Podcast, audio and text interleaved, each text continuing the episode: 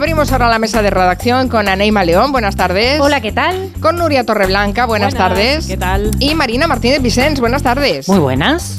También charlaremos, mm, por cierto, a lo largo del programa con Alberto Espinosa, que vuelve con más capítulos del programa El Camino a Casa. Ya saben, acompaña a un personaje famoso por la ruta de su cole cuando eran pequeños y eso da momentos pues eh, realmente muy emotivos. No sé vosotros, ¿ibais al cole caminando o ibais de ruta con autocar? Caminando, andando siempre. Y desde muy pequeña, ahora mi madre lo niega, no se acuerda, pero iba al cole andando con mis vecinos con seis años. Yo desde muy chica peleando para que me dejaran ir sola. Y no, y no conseguiste. Eh, fue más tarde de lo que yo mm, quería. Fue como con ocho años, así. ¿Y el camino era largo ah, del cole a casa? En mi caso, 15 minutos andando. Yo más o mío menos cinco. también. Yo 15, 20, ¿eh? más o A mí menos. me veían desde la ventana, eso es así. No está mal, ¿eh? Ah, El camino del cole, madre mía. ¡Qué aventura! Qué aventura cuando eras pequeño, la primera vez que saliste de casa para ir al cole o del cole para volver a casa, ¿no? Bueno, si yo lo que recuerdo es que te mandaban con un anorak gordo y un verdugo, ¿no? En Ay, claro. invierno y a la vuelta te sobraba todo. Por favor, me lo puedo quitar todo. No, que, te- que hace frío. Estoy sudando. el verdugo, es verdad, ha desaparecido. Mira, el cambio climático también ha hecho desaparecer los, los A ver, verdugos. pero el verdugo que es como el pasamontañas La- o el lo pasamontañas, el pasamontañas, Ah. pero nosotros de pequeños lo llamábamos verdugo. Verdugo. ¿Verdad que sí? Es que el verdugo ha vuelto, ¿eh? Os lo tengo que decir desde ¿Cómo que ha aquí. vuelto? Ha vuelto en las tiendas eh, más in de adolescentes y jóvenes. eh, se han visto verdugos. De hecho, a mi casa los Reyes Magos han traído un verdugo. Es un verdugo un poquito modernizado, con una, una capita por detrás, así a modo de bufanda y tal, pero un verdugo al fin y al cabo. Es un poco atuendo de atracador, también te digo. Claro. Claro, Sí. claro. Estaba Sí. pensando que no sé si es una buena idea que se recupere esta moda. Antes era porque hacía mucho frío, ahora, ahora se ha perdido. no Había dos clases de personas, los que llevaban el verdugo, como yo no, no le llamaba así, y luego los que llevábamos las pieles, que eran como de piel de ruso, que yo no quería ese, yo quería el verdugo, y mi madre, no, tú la piel. Nuria Karenina. Un poco así. Me daba vergüenza llevar eso. El verdugo solo había además en verde botella, granate o marrón, marronuzo triste. No, azul, azul. En mi colegio el uniforme era azul. ¿Y tenías verdugo azul marino? Sí, porque, el, el- el, eh, porque la chaquetita era azul marino, sí. Ah, velaban por tu estaba dignidad. combinado Vale, con vale, el vale. azul, sí, sí. Bueno, si les apetece pueden dejarnos un audio en el WhatsApp de Gelo contando de estas aventuras y otras cosas, que tenemos muchas cosas que contarles en el programa. Ya saben que nuestro buzón de voz es el 638 442081. desayuno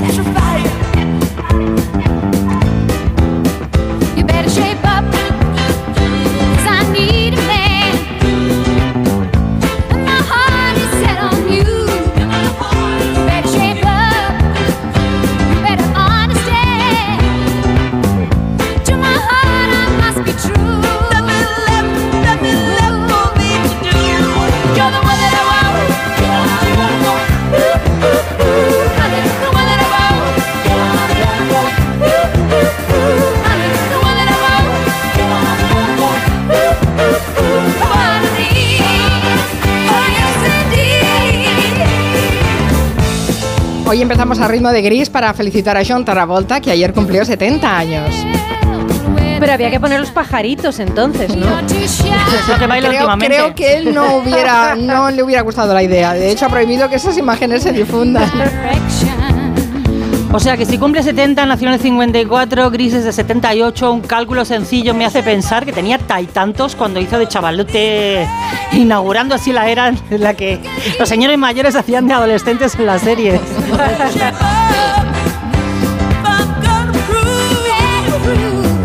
Bueno, él no sé, pero Richo parecía que la profesora de La madre de todos, pobre. Pero él sus 25 tendría ya, ¿eh? Gris. Sí, no más. Era tripitidor, ¿qué pasa? En esta canción canta y baila junto a Olivia Newton-John. Lo de bailar ya sabemos que se le daba bien. Lo de cantar, la verdad es que se ha prodigado menos, ¿eh? Escuchen, canta él, ¿eh?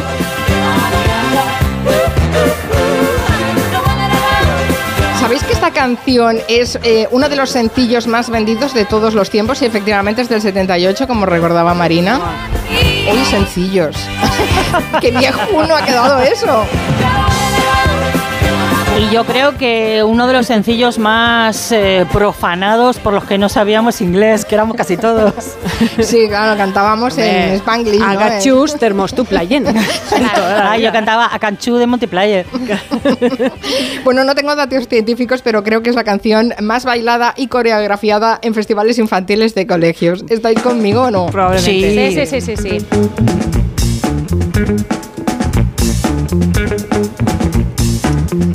Dice Sinelo, verdugo, llamar verdugo al pasamontañas, menuda crianza ha tenido esta gente. Bueno, eh, una crianza recia. Bueno, vamos a ponernos un poco serios porque yo no sé si han visto ustedes en algunos centros comerciales una escena que se está repitiendo y además de forma muy inquietante. Jóvenes que están haciendo cola para dejarse escanear el iris. ¿Lo han oído ustedes bien? Dejarse escanear el iris, el ojo, a cambio de criptomonedas. No sé si los oyentes han visto esas colas para escanearse el iris y conocen a alguien que lo hayan hecho. Si es así, por favor que nos llamen al 638-442-081. Pero en cualquier caso, presten atención a lo que les vamos a contar. Sí, en redes sociales además hay mucha gente que dice, mi hijo adolescente acaba de vender el iris, hemos tenido una conversación muy seria cuando ha vuelto porque a él le parecía que era algo sin importancia. Bueno, ¿de qué se trata esto? La empresa WorldCoin ya ha escaneado el iris de miles de personas en España, millones en todo el mundo, y detrás de esto está el presidente de OpenIA, Sam Altman, creador de ChatGPT, que con el avance de la inteligencia artificial, dice él, que la única forma de verificar la identidad de una persona van a ser los datos biométricos y que cualquiera eh, puede falsear nuestros datos, una clave, eh, una foto incluso, el reconocimiento facial del, del iPhone, pero no estos datos. Así que WorldCoin lo que hace es para recabar el mayor número de iris posibles, eh, poner stands en los centros comerciales, ofrece criptomonedas, también eh, dinero o otras obsequios, a cambio de que tú registres tu iris. Lo hacen además con una esfera metálica así de peli futurista donde pones el iris, lo escanean y claro, a los que más atrae este intercambio es a los jóvenes. La Agencia Española de Protección de Datos está analizando ya una denuncia puesta por esta recogida de datos biométricos en Bilbao. Euskal Televista habló con algunos de estos chavales que acababan de escanearse el iris. Pasé por aquí y me dijeron como que te regalaban monedas y así, no sé. Y dije, bueno, por probar. Pues me parecía una oferta interesante y para ganar una- un poquito de dinero pues me parecía bien. Eran 30 euros de beneficio y luego aparte si traías 5 amigos son, son más beneficios. O sea, te puede dar desde 30 a 200 euros. Lo ha hecho mi colega y al parecer le ha gustado, me lo ha explicado bien, me ha gustado la idea y sin más. Ahora disfrutar del dinero. No le ven el riesgo en ninguna no, parte, no, ¿no? evidentemente no son conscientes. Llegan allí al stand y después descargan una aplicación en la que tú te registras con la foto de tu iris. Se genera entonces una prueba de identidad o de personalidad y la aplicación se convierte en un pasaporte llamado World ID que también es un monedero a su vez de una criptodivisa llamada WorldCoin. Bueno, lo que puedan hacer con los datos que recaben es lo que resulta más inquietante, ¿no? Porque al fin y al cabo es una empresa privada que está en manos del desarrollador de la inteligencia artificial y que puede ser el único que tenga ese material irrepetible. Marta Peirano es periodista, es escritora especializada en tecnología y poder y calculaba en un artículo que publicó en verano de 2023 que Sam Altman ya había escaneado el iris de más de dos millones de personas. Y posiblemente es la persona que más ha escrito sobre los riesgos de esto de escanear el iris. Marta Peirano, buenas tardes. Hola, buenas tardes, ¿qué tal? Bien, oye, ¿por qué quieres al mantener nuestros datos biométri- biométricos? Bueno, él dice que quiere eh, montar una red basada en una moneda, ¿no? Eh, Que es eh, el, World, el del que estabais hablando. Escucho a los chicos diciendo que les han pagado 30 euros y que puedes llegar a cobrar más. Yo, en las primeras pruebas que, vi de WorldCoin, lo que estaban ofreciendo eran WorldCoins, precisamente, es decir, tokens de su propia criptodivisa, que según ellos era eh, tenía un valor de tantos euros o tantos dólares, etcétera. Es decir, que yo, mm, en ese sentido, eh, hay que comprobar siempre qué es lo que dicen que te van a pagar, porque Claro. igual piensas que son 50 euros y luego resulta que son 50 Volcoins y el valor no solamente es muy, muy, muy, muy menor, sino que además varía constantemente. Entonces, eh, bueno, él parece que quiere crear un sistema, eh, una red de, de criptodivisa propia, pero en verdad lo que está haciendo es crear una red a nivel planetario de datos biométricos, que es algo que hasta ahora estaba reservado única y exclusivamente a los gobiernos. Y que esto se haga em, de esta forma en menores de edad, em, sin un contrato, bueno, porque lo único supongo que es de viva voz, ¿no? Sí, bájate esta aplicación, te pagamos tanto dinero, que ni siquiera es, como tú dices, un dinero, eh, un dinero efectivo y de uso corriente, sino que además encima son criptomonedas. ¿Esto es legal? Eh, pedir los datos biométricos de menores, aunque te firmen un consentimiento, en Europa no es legal. Yo entiendo que ellos piden eh, piden el carnet o que piden alguna documentación que demuestre que seas mayor de edad o a lo mejor no, o a lo mejor simplemente piden que digas que eres mayor de edad, que es algo que pasa a menudo con las plataformas digitales. Pero la cuestión es que los términos de uso eh, no facilitan suficiente información acerca de cómo se procesan esos datos ni de para qué se van a utilizar y de hecho tienen investigaciones abiertas pues yo creo que en la mitad de los países de Europa. Bueno, es que las colas que hemos visto eh, eh, son en centros comerciales. Quiero decir que si alguien quiere controlar eso, no lo tiene difícil. Es que están puestos en los centros comerciales para llamar la atención de los adolescentes. Por tanto, una de dos, o a pesar de que tú digas que es, eh, que es ilegal, pues no se está controlando ni se está inspeccionando, ¿no? Eh, hay un, un protocolo en España que dice que para que tú puedas denunciar a alguien, o sea, para que la Agencia de Protección de Datos pueda activar una investigación sobre una empresa o, un producto o un proceso, alguien les tiene que denunciar. Entonces, bueno, pues ahora ha habido dos denuncias, una en Bilbao y otra en Madrid, y, y la agencia que se ocupa de certificar los usos y los protocolos de estas empresas, pues se ha activado. ¿Por qué no ha ocurrido antes? Pues es difícil saberlo. Mm. ¿Has escuchado lo que decían los jóvenes? Comentábamos con uh, Marina, que es la que ha estado investigando el tema, eh, el hecho de que no parecen ser conscientes de los riesgos que entrañan, que estén da dando prácticamente de forma gratuita o sin ningún tipo de control, así muy alegremente, el iris. ¿Qué riesgos tiene eh, tener ese dato por parte de una empresa privada? Pues muchos. El iris es, es, algo que solamente se escanea históricamente en dos contextos muy específicos, que son el contexto de estar entrando en un país en el que al que no perteneces, por ejemplo, los Estados Unidos. Eh, y, y, bueno, pues que te hagan un seguimiento por si pasa, pasa algo o haces algo, ¿no? Entonces renuncias a los derechos que normalmente tienes en tu país, donde no te escanean el iris, eh, porque estás entrando en un país ajeno. Y entonces el contrato que tú tienes con ese país es que te dejas escanear el iris, ¿no? Este es uno de los contextos. El otro de los contextos es que has cometido un crimen y que eh, registrarte de todas las maneras posibles, pues es, eh, es parte de los derechos a los que también renuncias cuando cometes un crimen. ¿Qué pasa? Que los datos biométricos, especialmente datos como el iris o como por ejemplo el ADN que te puede que te puedes eh, que puedes facilitar cuando mandas mm, tu saliva a una empresa que te analiza el ADN para decirte si tienes ancestros vikingos o algo así, eh, pues son datos que te identifican de manera única que, que, tú no puedes cambiar. O sea, puedes cambiar de dirección y de número de teléfono y de móvil y si tienes mucho dinero incluso te puedes cambiar las huellas dactilares, ¿no? Como, como se hacían los narcotraficantes. Pero, los mafiosos, sí. Pero, exacto, pero cambiar de iris o cambiar de ADN es, es imposible. O sea, es parte de ti, eres tú. Te identifica de forma única. Y el iris concretamente, eh, al igual que la cara, tiene la particularidad de que te pueden, bueno, el ADN también, te pueden identificar sin que tú lo quieras sin que puedas resistirte y sin que tú lo sepas. ¿Ah, sí? Claro, porque son partes partes de tu fisionomía que están que están visibles, ¿no? Eh, tu iris puede ser escaneado eh, sin que tú te des cuenta por, por cámaras, digamos, específicas en, yo que sé, en un fotomatón, ¿cómo sabes que te escanea, si te escanean o no te escanean el iris, ¿no?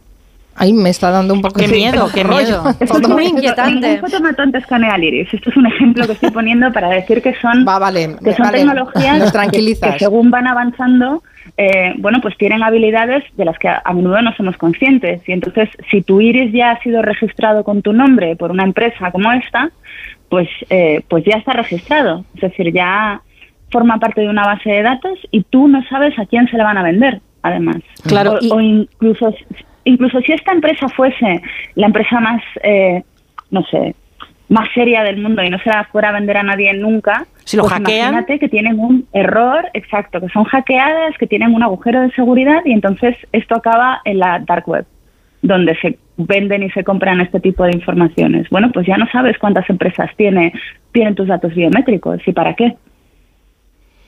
¿Querías decir algo, Marina? No, no, justo eso, que si, eh, que si cuando hackean un ordenador o te hackean el teléfono móvil, puedes cambiar las claves, puedes mm, recuperar, digamos, el control sobre tu aparato, en este caso lo perderías para siempre, porque tu iris es uno y si es verdad que dentro de no mucho va a ser una de las pocas cosas que nos distinga indefectiblemente de los demás, estamos vendidos. Este señor ya tiene eh, nuestros datos, ya, ya tiene la, el- Bueno, de algo que debería más ser... De, más de dos millones de personas ¿no? ha escaneado ese iris.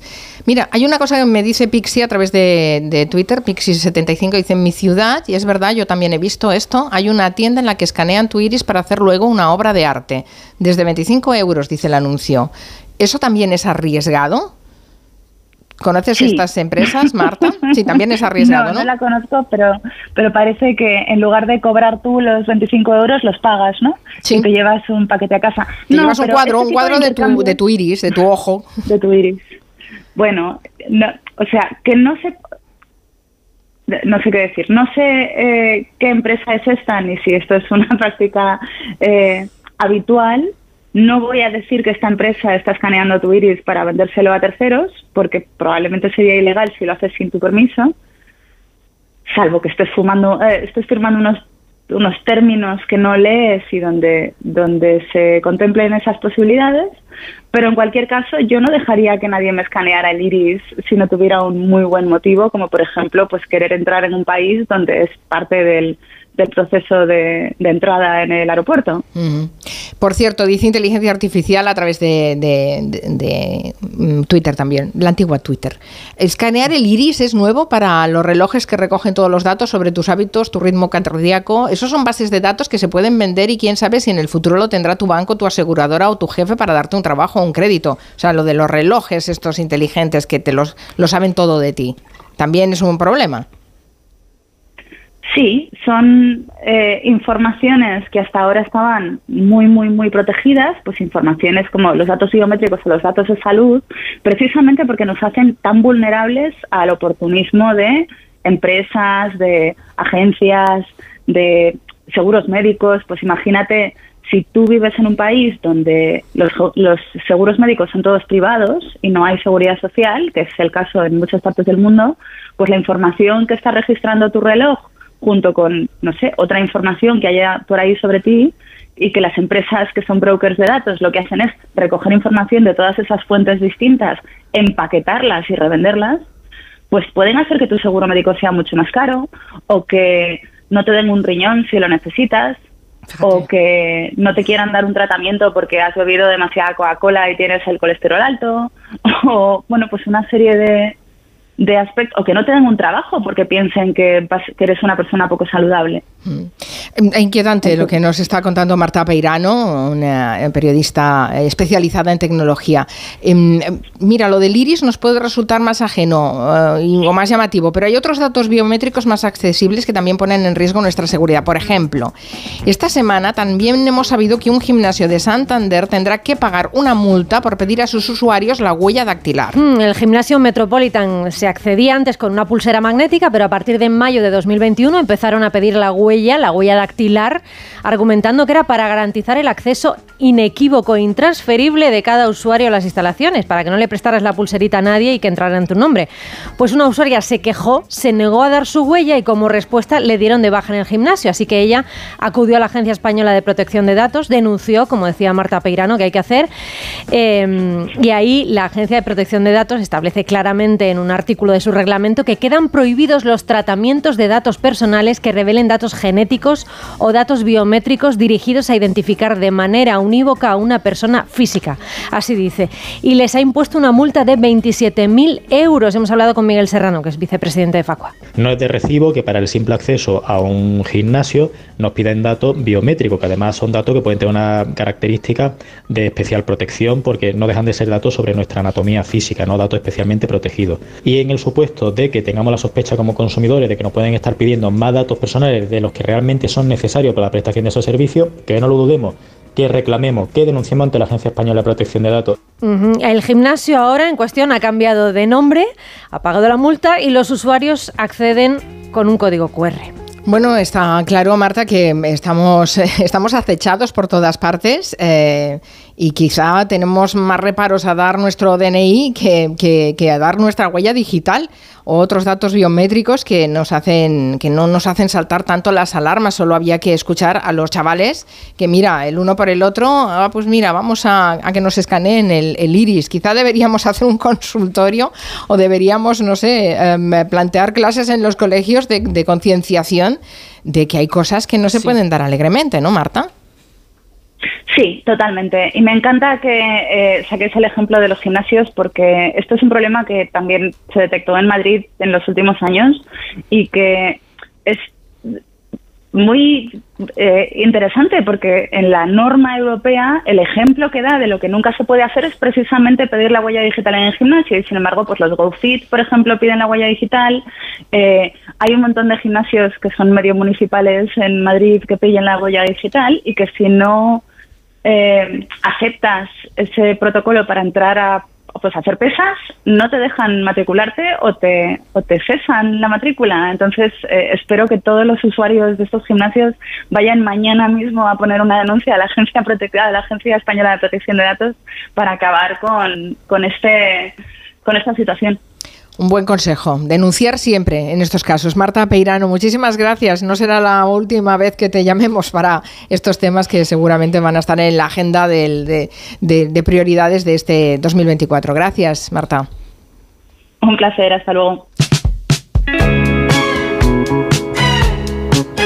En Onda Cero, Julia en la Onda, con Carmen Juan. ¿Te lo digo o te lo cuento? Te lo digo. No me dejas escoger el taller que yo quiera. Te lo cuento. Yo me voy a la mutua. Vente a la Mutua y además de elegir el taller que quieras, te bajamos el precio de tus seguros, sea cual sea. Llama al 91 555 5555. Te lo digo o te lo cuento. Vente a la mutua. Condiciones en Mutua.es. ¿Qué tal, vecino? Oye, al final te has puesto la alarma que te recomendé. Sí, la de Securitas Direct. La verdad, es que es fácil que puedan colarse al jardín saltando la valla. Y mira, no estábamos tranquilos. Lo sé. Yo tuve esa misma sensación cuando me vine a vivir aquí. Protege tu hogar frente a robos y ocupaciones con la alarma de Securitas Direct. Llama ahora al 900-272-272. Recuerda, 900-272-272. 29. Tus nuevas gafas graduadas de Sol Optical. Estrena gafas por solo 29 euros. Infórmate en soloptical.com. Una maravilla no es solo un lugar, una maravilla es poder viajar. Si voy a soñar, sueño con viajar. Escuchar las olas, perderme bolas. Si no encuentro el camino, me van a buscar. Cuando viajo sin prisa, el tiempo se para. ¿Cómo me las maravillaría yo? ¿Cómo me las maravillaría yo? Maravíllate con hasta 600 euros de regalo en el corte inglés y sin gastos de cancelación. Consulta condiciones. Reserva ya tu gran viaje y maravíllate con viajes el corte inglés. ¿Cómo me las maravillaría yo? ¿Cómo te las maravillarías? Arranca una nueva edición de los premios Ponle Freno para reconocer las mejores iniciativas que hayan contribuido a promover la seguridad vial en nuestro país. Consulta las bases en ponlefreno.com y envía tu candidatura antes del 4 de marzo. Ponle Freno y Fundación AXA Unidos por la Seguridad Vial. En el sexo como en los toros hay que triunfar. Energisil Vigor con Maca estimula el deseo sexual y ahora consigue un efecto más rápido con Energisilistan. Te vamos a dar los dos mejores consejos para estar siempre en forma. 1 y 2, 1 y 2, 1 y 2. Apúntate al mejor gimnasio del mundo. Caminar por tu ciudad con Callahan Adaptation. El primer zapato que se adapta al pie y a tu forma de caminar. Fabricados en España por expertos artesanos y a la venta en las mejores zapaterías y en callahan.es. Callahan Adaptation. Se adapta al pie. Se adapta a ti. Onda Cero. Javi, que me han comprado el jersey de los renos. En Repsol también damos una segunda vida a lo que ya no usas. Por eso, reutilizamos tu aceite de cocina usado para hacer combustibles 100% renovables que cuidan de nuestro entorno. Además, por cada litro entregado consigues 30 céntimos en saldo Wilet. Trae ya tu envase de aceite de cocina usado a una estación de servicio Repsol. Más información en Repsol.es. Vaya cara, Lucía. ¿Qué te pasa? Tengo un problema. Necesito a alguien que cuide de mi padre y no sé por dónde empezar. ¿Por qué no hablas con Depenker? ¿Depenqué? Depencare. Con C de cariño. Ellos se encargan de todo para que tengas el cuidador ideal. Llámales al 91 091 35 66. ¿Recuerdas aquella empresa de venta de ortodoncia por Internet? Pues ha cerrado y dejado a los pacientes sin terminar los tratamientos. Si no quieres que esto te pase, acude a tu dentista de confianza. Son tratamientos complejos que deben ser realizados y supervisados siempre por un profesional. Pon la salud de tu boca en las mejores manos. Es un mensaje del Colegio de Odontólogos y Estomatólogos de Madrid. Hola, soy Fernando Cayo, actor de televisión, cine y teatro. En mi profesión, el cabello y la imagen son muy importantes. Acudí al grupo Insparia porque quería hacerme un trasplante capilar en un sitio de confianza y estoy muy contento con los resultados. Confía en Insparia, los mayores expertos en salud capilar. Pide tu cita de valoración gratuita llamando al 900-696-020 o entra en insparia.es. ¿Harto de tu salón, de tu habitación, de la sala de estar? Dale un aire nuevo a tu hogar y disfruta del remate final de rebajas de muebles a dama, con la calidad de siempre, transporte y montaje gratuitos. Entra en mueblesadama.com o ven a la calle General Ricardo 190 y no te pierdas sus ofertas increíbles.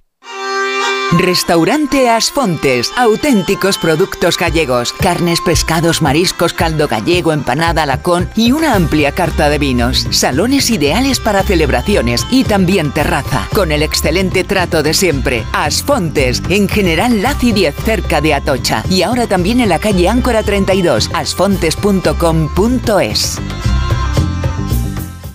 Los tratamientos de los centros de belleza ahora desde la comodidad de tu hogar. Entra en skinbeauty.com y descubre la mejor selección de dispositivos de uso en casa para cuidado facial y corporal. Solo seleccionamos lo más innovador y eficiente para mejorar tu rostro y cuerpo. Pregúntanos. Te asesoramos sin compromiso. Queremos que te cuides. Skin Beauty. Bienestar Femtech.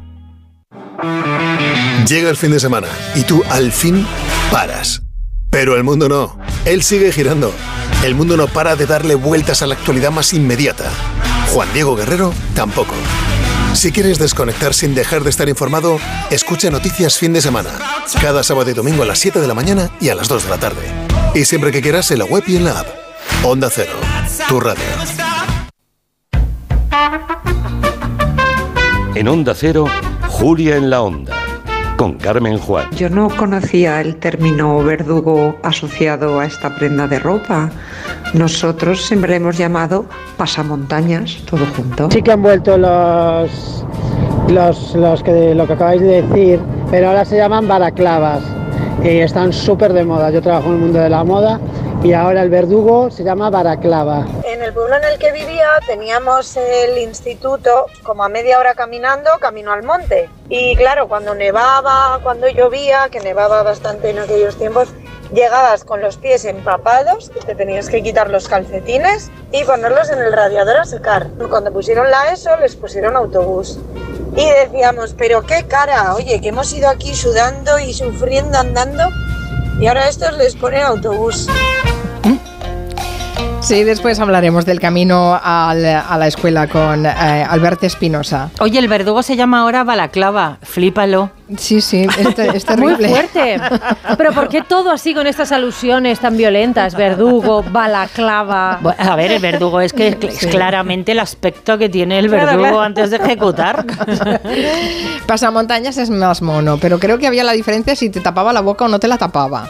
Claro, Ah. que Sí, perdón. Ese detalle, el, ¿no? el- el verdugo iba acompañado de la bufanda que te tapaba la boca y que te, anuna- te anudaban detrás, en la nuca. O sea que iba, sí, y las manoplas. Ostras, un señor potato, ¿no? Ya no podías hacer nada más que ir al cole, evidentemente. Privación sensorial absoluta. Bueno, después del mal cuerpo que nos ha dejado Marta Peirano y los riesgos de dar datos, nuestros datos eh, biométricos, que yo todavía estoy un poco choqueada, mm, vamos a ponernos glamu- glamurosos, por favor, que se han entregado los premios BAFTA, los premios que otorga la Academia de Cine de Reino Unido, lo que serían sus Goya. Y hemos visto un poco de todo. No sé si hay algún, como has dicho, balaclava, ¿no? Sí, hay balaclava. Bueno, lo que la gala se ha celebrado esta noche en el Royal Festival Hall de Londres y es una forma, bueno, un poco da unos indicios, ¿no? Para ver qué premios o qué posibilidades de premios va a haber en los Oscars. La gala de entrega fue ágil, fue divertida, siempre es bastante más desenfadada que los Oscars, pero es que el presentador que ha tenido esta gala es un valor seguro. De ejercer de maestro de ceremonia se ha encargado el actor David Tennant, demostrando que este actor escocés es imbatible sobre las tablas. Welcome to the EE BAFTA Film Awards 2024. Yeah. Con un registro impresionante, ya lo habéis escuchado. Hace unas horas las redes decían ¿no? que, que estaban coronando ya como el mejor presentador de los últimos tiempos de, de estos premios y a ver cómo se les va a dar a, a Jimmy Kimmel en los Oscars del 10 de marzo, que no es un trabajo fácil. La gran sorpresa de la noche de los BAFTA ha sido la presencia muy emocionante de Michael J. Fox. Llegó en silla de ruedas para entregar el premio a la mejor película. Esta fue la ovación más atronadora y, y cariñosa. 1980s. His charitable foundation has raised over $2 billion. He was Marty McFly in Back to the Future. Michael J. Fox! Michael J. Fox, lo que nosotros conocemos como Michael J. Fox de toda la vida. Los BAFTA han elegido a la gran ganadora de la noche. La película que se lo ha llevado todo de calle ha sido Oppenheimer, que estaba nominada a 13 premios, se ha llevado 7, entre ellos el premio al mejor actor protagonista para Killian Murphy. And the winner of the BAFTA for Best Actor goes to Killian Murphy. Well, thank you very, very much, BAFTA. The most dynamic, decent, kindest producer director partnership in Hollywood, Chris Nolan and Emma Thomas. Thanks for Agradeciendo ahí a Christopher Nolan, al director de la película, y un poco como, como que lo ha elegido ¿no? con los años como actor fetiche. Pobres Criaturas fue la otra ganadora de la noche, llevándose cinco BAFTAs, incluido el premio a la mejor actriz protagonista para Emma Stone. The BAFTA goes to Emma Stone. Four things.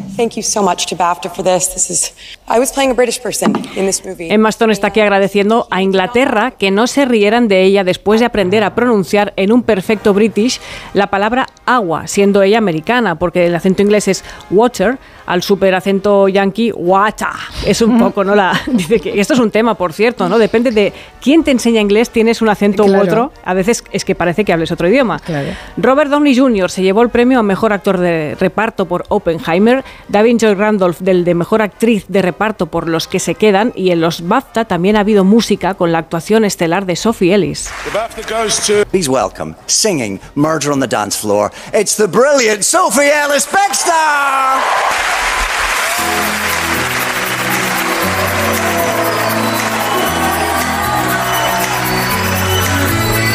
It's murder on the dance floor. But you better not kill the groove. DJ, Hemos hablado de esta canción en la mesa de redacción. Exacto, la, ya contamos un poco la historia, ¿no? Que, gracias a la película Saltburn y por esta, es por esa escena, 22 años después la canción se ha convertido en un fenómeno viral y ha conseguido millones de visualizaciones. El BAFTA a la mejor película extranjera se lo llevó La zona de interés de Jonathan Glazer, además del de película británica destacada y eso también pues marca un camino bastante probable al Oscar, dejando así con menos opciones a la Sociedad de la Nieve de J. Bayona. Esperemos que no, esperemos que no. Y ahora vamos con el salseo. Venga, voy a hacer de Pilar. Pilar Eire. Pilar Eire. Vimos a, a Guillermo de Inglaterra de colegueo con David Beckham, que asistió a la ceremonia, que fue solo eh, Guillermo de Inglaterra porque su mujer sigue de baja, por lo visto. El heredero de la corona es muy muy amigo de Kate Blanchett y Beckham también tuvo varios momentos fan, se hizo fotos con muchísima gente, era un poco como el pequeño Nicolás, haciéndose selfies por todas partes, fotos con muchos actores, con Bradley Cooper o con Michael J. Fox. Y la noche acabó en una fiesta organizada por la revista Vogue y cosas tan serias también hubo, por ejemplo, que en alfombra roja Ken Loach y Paul Laverty posaron con un cartel que pedía el cese de la masacre en Gaza. Dice Jorge Auñón eh, que la gala de los BAFTA es ágil porque la emiten en diferido y editada para que dure solo dos horas, que a la BBC no le gusta que sus programas duren más de dos horas. Oye, Pues ¿cómo se agradece? Es una idea, ¿eh? ¿No se puede editar mal. aquí un poquito? A ver, Claro. pero también, perdonad, ¿eh? pero la A ver, calidad de los actores ingleses cuando salen a un escenario que se comen las tablas y tienen esa concreción para hacer los discursos ayuda un poquito. Ya, ya, ya, pero no siguen solo siendo largas. Las entregas de los premios siguen siendo largas. O sea que además de que son más a menos, les un poquito. O sea que todo ganancia, claro. Claro, claro, todo bien. No agradecen a vírgenes ellos, ¿no? Es- Eso es verdad. Hablando de debate, tenemos otro. ¿De qué forma influye el tipo de luz que usamos en nuestro ritmo biológico? Elegir luz cálida o fría se convierte en algunas oficinas, incluso en algunas casas, en un debate encendido. Encendido debate, Encendido, hombre, que ¿no? hoy está con fiebre Guillem y hay que hacerle un homenaje. ¿Vosotras qué sois? ¿De cálida o de fría? Cálida, Cálida siempre. Siempre, ¿verdad? O sea, yo incluso cuando eh, mi madre ha estado hospitalizada he llevado un flexo para un mono con luz cálida, una lamparita para crear allí un poco de ambiente. Es que resulta insoportable. Bueno, al amanecer y al atardecer la luz natural tiene tonalidades más cálidas, eso es así, ocres rojos, naranjas y a medida que avanza el día pasamos a las tonalidades más frías. Los momentos más calmados de relax, de sueño, de tranquilidad, los tenemos asociados a la luz cálida. Y la luz fría, pues al trabajo, al dinamismo. Esto es lo que nos contaba Andrés Paulo, que es ingeniero, diseñador de iluminación, y que dice que lo que hacen ellos con la luz artificial es intentar respetar ese ritmo circadiano mediante la iluminación artificial. Estas herramientas, cuando nosotros las trasladamos a comercios, a viviendas, a lo que sea, tienen impacto también, ¿no? Por ejemplo, los institutos. Los chavales empiezan las clases a las 7 de la mañana. Si a los chavales le ponemos a las 7 de la mañana una tonalidad cálida, ya de por sí, con lo que les cuesta estar despiertos, lo que estamos haciendo con la luz, les estamos enviando señales biológicas para que su organismo no se active. Claro, le pones unas luces indirectas y allí no hay un, un chaval despierto, ¿no? Todo lo contrario pasa en un salón, que lo que quieres allí es relajarte, charlar, en en un dormitorio lo mismo, en un comedor donde quieres pasar un buen rato o en un restaurante. Si es de comida rápida, no sé si os habéis fijado Mm, que la luz es muy chunga, es la luz fría para que comas rapidito, te vayas, y si es uno pensado para la sobremesa, para que estés ahí un buen rato, tiene luz cálida. un ambiente relajado, no conviene iluminarlo con iluminación fría porque es un desastre. La persona se va a sentir mal, se va a sentir incómoda, eh, se va a sentir que no está a gusto, ¿no? Mientras que en los otros sitios, en un restaurante de comida rápida, si tú lo iluminas con luz que te tienda a dar una sensación de estar tranquilo, de estar relajado, de estar a gusto, la persona en vez de ir a, a tomarse una hamburguesa y estar eh, 20 minutos, va a estar 3 horas. de Esto pasa ¿no? también con la música. Te ponen el chunda chunda para que te levantes rápidamente. Desfilando, un poquito de vamos. jazz, pues haces sobremesa y te pides una copa. Sobremesa en McDonald's puede ser el colmo ya de los colmos. Bueno, Paulo nos dice que por lo general la gente de forma intuitiva ilumina bien sus casas. Por lo general hay una tendencia que la persona en su salón, en su dormitorio, en los lugares más relajados de la vivienda, tienden a utilizar luces cálidas. Y eso me parece correcto y atinado. Después, en las partes, por ejemplo, de cocina, en las partes de baño, tienden a utilizar, les gusta más, la gente se sienta mejor con sensaciones de té más frías. No siempre es así. A veces uno va por la calle y ve eh, a la gente que está en un salón con una luz eh, de- en el techo, una lámpara súper fría, y dices, ¿cómo estarán ahí a gusto? O neones en la cocina, que hay que entrar con gafas de sol, ¿no? Si les pones luz cálida a esa gente amante de, de esa luz fulgurante, pues a lo mejor se sienten que están en penumbra. Por el contrario, los alérgicos a la luz fría, pues se sienten en un quirófano con esas luces cenitales. Bueno, en Twitter firma Química Indignada una muchacha que daba por terminado el debate sobre la cebolla en la tortilla de patatas. Dice, esto ya es pasado, ahora hablemos de luz fría o luz cálida, blanca o amarilla. Bueno, claro, es que depende, ¿eh? depende de dónde estás, depende de lo que vayas a hacer. La peor luz siempre es la de los ascensores. Tú entras en un ascensor, te miras al espejo y dices qué mala cara hago. Es terrible. Está Es siempre terrorífico. espantoso, sí, Es efectivamente. espantoso, sí. Yo esta espinilla, este pelo no lo tenía antes de montar en el ascensor. Si estas ojeras y estas cosas, sí, sí. Bueno, no sé, que nos cuenten los oyentes en su casa si tienen dificultades para ponerse de acuerdo en cuanto a la iluminación. También os diré que es difícil encontrar lámparas bonitas, ¿eh? Entonces, un día tenemos que hablar con los diseñadores porque no hacen lámparas bonitas. es Y las que hay son muy, muy caras. A ver, también hay low cost, sí. pero hay preciosas que, que valen una pasta. Y luego Sí, en los sí. trabajos también, eh, en muchos sitios hay un neón cocinero donde la gente tiene que estar 8 y 10 horas trabajando. ¿Por qué? Un fluorescente, qué horror. Tenemos varios fluorescentes nosotros aquí en la cabeza, ¿no? estoy pensando, ¿no? Estamos Sí. con una luz fría y nos entra calidad a través de la ¿Y nos pone nerviosa? Sí, sí, Eh, sí, sí. Me dolor de cabeza también. Sí, sí. Miriam dice, buscando lo de la balaclava, resulta que es un cuello que cuando hacía mucho frío y era amplio te ponías también por la cabeza a modo de gorro. Nada nuevo para los que tenemos más de cuatro años. Así que, bueno, en fin, que las modas se reinventan, ya lo sabemos. Vámonos al cole, venga, va, que el martes pasado arrancó la segunda temporada del Camino a Casa, que es el programa de Alberto Espinosa en la sexta, en la que acompaña a un personaje conocido por el camino que separa su casa de la infancia de su escuela. Alberto Espinosa, buenas tardes, ¿cómo estás, Albert? Hola, buenas tardes, muy feliz, muy contento. ¿Cómo se te ocurrió esta idea de acompañar a gente a, a hacer el trayecto que les separaba la escuela de, la, de, de casa cuando eran pequeños? Bueno, porque yo pensé que era un programa que todo el mundo se sentiría identificado, ¿no? Tiene algo muy bello, porque yo creo que ahí está lo que te arrebataron, lo que no te dieron, lo que te faltó. Yo creo que somos traumas de la infancia y se produce algo muy bello, que esta semana tenemos a Roberto Leal y se emociona, llora. Si alguien quiere ver las lágrimas del presentador del Pasapalabra, son las más bonitas que he visto yo en tiempo. Mañana, mañana podemos verlo ¿eh? en el camino a casa. Bueno, es que Roberto es emotivo, es una persona muy sensible, así que imagino que le debiste tocar la fibra. Pero has viajado en este, estos caminos a casa, los has hecho con mucha más gente, ¿no? ¿Quién más eh, está en, Sí, en este, en ha esta sido muy nueva bonito. temporada? Esta segunda temporada hemos hecho a Maxim Huerta la semana pasada, Norma Duval, que es increíble, tiene una inteligencia que emocionará mucho. Yo que el cordobés, eh, Bustamante, que dijo que no lloraría y claro, obviamente Lloró. David. No se lo creyó nadie. Sí, lloró bastante. Y Alaska, que descubriremos que a los 13 años era igual de decidida, lo tenía todo igual de claro. Y creo que me dejó alguien o no, me parece que no.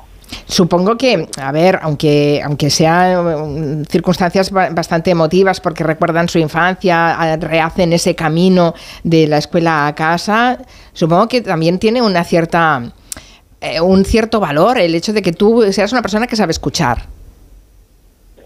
Bueno, yo creo que es muy bonito el programa porque ellos vienen, de repente se dan cuenta que tienen que explicarnos cómo se han convertido en quienes son, ¿no? Cómo superaron todos aquellos temas que te aparecen en la infancia y en la adolescencia y sobre todo yo creo que me enseñan a cómo, ahora he sacado un libro nuevo que se llama Vuelve a amar tu caos y el roce de vivir y yo siempre digo que ellos enseñan cómo aman su caos, cómo aman su diferencia, cómo aman aquello que les hizo único a pesar del roce de vivir, que yo creo que en la infancia y la adolescencia comienzas a rozar a vivir y, y te olvidas de lo importante que es aquello que te hace diferente, ¿no? Y creo que todos los, pro- los programas tienen ese lado emotivo y también ese lado que sonríen, ríen y se reencuentran con gente que les traemos que no se esperan. Mm. Eh, vamos a escuchar el tráiler del programa de mañana, el de Roberto Leal. ¿Entramos en tus recuerdos o qué? Faltaba tu mami aquí. ¿Estás emocionado? ¿Saber cuándo puse yo esto aquí? ¡Hombre! No. ¿Te acuerdas? Fíjate que yo ni recordaba que había hecho física y química. Mira que me gustaba era la serie. ¿Aquí? De los regalos más bonitos que me han podido hacer nunca. ¿Lo ves ahí? ¡Calle! El camino a casa, nuevo programa. Este martes a las diez y media en La Sexta. Bueno, en esta temporada, Albert, habéis añadido además recreaciones con actores de la infancia de los invitados. ¿Qué les parece a ellos? ¿Se reconocen o qué? No, sí, sí, sí, se reconocen. Y sobre todo yo creo que les pasa algo muy bonito, que cuando vienen tienen la sensación de que no saben qué explicarán, pero de repente ven ese trocito de cielo, que yo siempre digo que el trocito que tenías encima de tu patio eh, es el mismo. Y entonces comienzan a oler y los olores les trasladan, ¿no? Y en el caso de Roberto Leal pasa algo muy bello porque vuelve 30 años más tarde a, a la que fue su casa y yo creo que cuando vuelves a tu casa, a tu hogar, te emocionas mucho porque reconoces esos olores, esas paredes y si la gente lo ve mañana le tocará mucho la fibra porque yo creo que a veces te olvidas de cuál es tu hogar, pero cuando vuelves algo dentro de, te toca.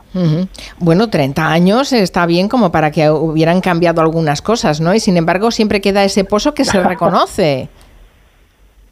Sí, sí, yo creo que todos los programas tienen esta, esta magia, ¿no? Esta cosa tan diferente que, que les hace sentir únicos, ¿no? Y, y yo creo que son muy generosos. Todos los que han venido nos han dado algo muy bello que es parte de su infancia y trucos, ¿no? A mí me paran mucho por la calle niños, adolescentes y me dicen, yo me sentía igual que tal personaje famoso cuando era pequeño, ¿no? Y creo que a veces olvidamos que el mundo es el patio más grande que existe y los niños miran mucho para afuera y poco para adentro, los adultos mucho para adentro y poco para afuera, ¿no? Y en este programa han de cambiar la mirada y es cuando se produce algo algo genial y yo realmente me lo paso muy divertidamente presentándolo. Bueno, reconocen al niño que llevan dentro, como decía Rilke, ¿no? Que la verdadera patria del hombre es la infancia. Es verdad que eh, te pones por primera vez delante de la cámara, porque tú tienes mucha experiencia en televisión como guionista, como productor, pero creo que es, es la primera vez que estás como presentador del programa. ¿Qué tal la experiencia? ¿Bien? Bueno, súper divertida. Yo creo que al final es muy bonito porque yo creo que lo que tienes que hacer es simplemente escucharlos, ¿no? Y te haces a... Siempre digo que es como haber hecho 12 amarillos, 12 amigos que quizá no veré eh, muy cerca, pero que me han cambiado la vida, ¿no? Ahora Jesulín, que lo tuve en la primera temporada, me escribe muchas veces, me cuenta cosas de su vida y al final yo voy a hacer el camino a casa es algo que ojalá todos pudiéramos volver a hacer. Yo mi camino a casa era en Barcelona, en los años 80 robaban mucho, había muchos atracos y yo recuerdo que tenía un reloj muy malo y mi padre me dijo, si te lo si te lo roban te compro un reloj calculadora que venía a ser un iPhone de ahora, ¿no? Y, y yo cada vez que me atracaban lo ofrecía a los ladrones. Y me decían, esto, esto es muy malo, esto no lo tenemos, y nunca lo conseguí, lo conseguí que el reloj calculadora porque nadie me lo cogía. Pero yo creo que ahí está parte de, de tu vida, ¿no? Lo que te pasa de pequeño te marca. El programa, por cierto, ha estado nominado en los eh, Rose d'Or eh, latinos en la categoría de mejor programa de reality. No sé si hay interés en comprar el formato en otros países, Albert.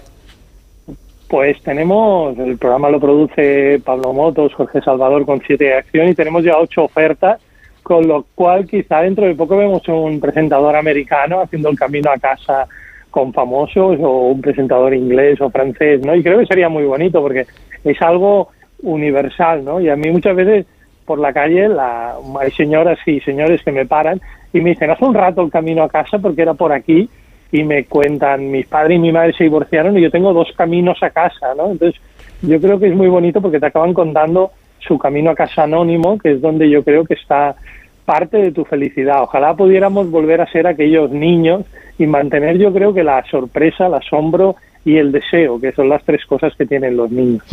Mañana a las, a las diez y media, el, camino a casa en la edición de con Roberto, con Roberto Leal. Por cierto, Albert, que bueno, siempre estás muy liado y siempre haces muchas cosas. También estuviste nominado a los Goya por el guion de Saben Aquel. ¿Eras muy de Eugenio tú o, en la película has descubierto al personaje?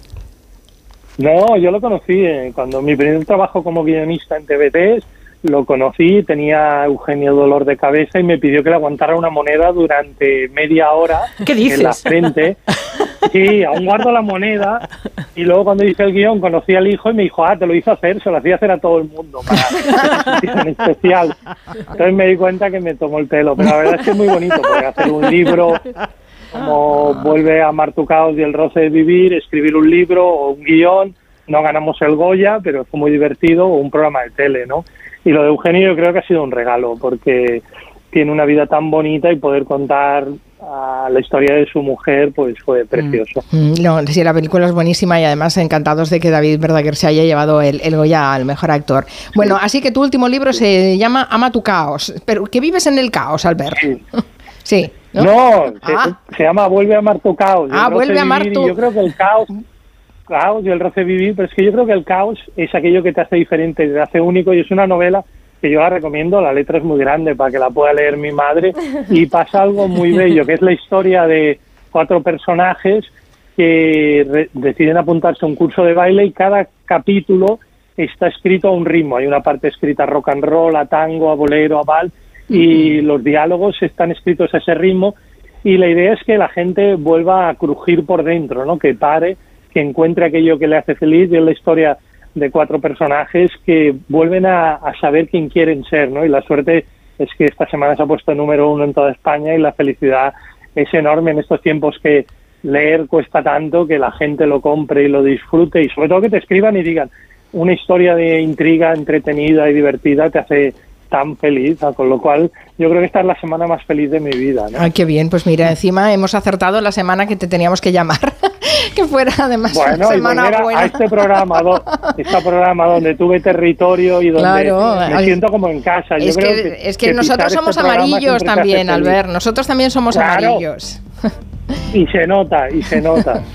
Qué bien, un abrazo, que vaya todo muy bien y espera que voy a volver a recordar que mañana vemos el camino a casa con Roberto Leal y que tienes nuevo libro, Vuelve a amar tu caos, ahora sí que lo he dicho bien. Y el roce de vivir. Y el Sí, roce sí. de vivir. Gracias. Un besazo, adiós Alberto. Muchas gracias, soy geniales. Adiós.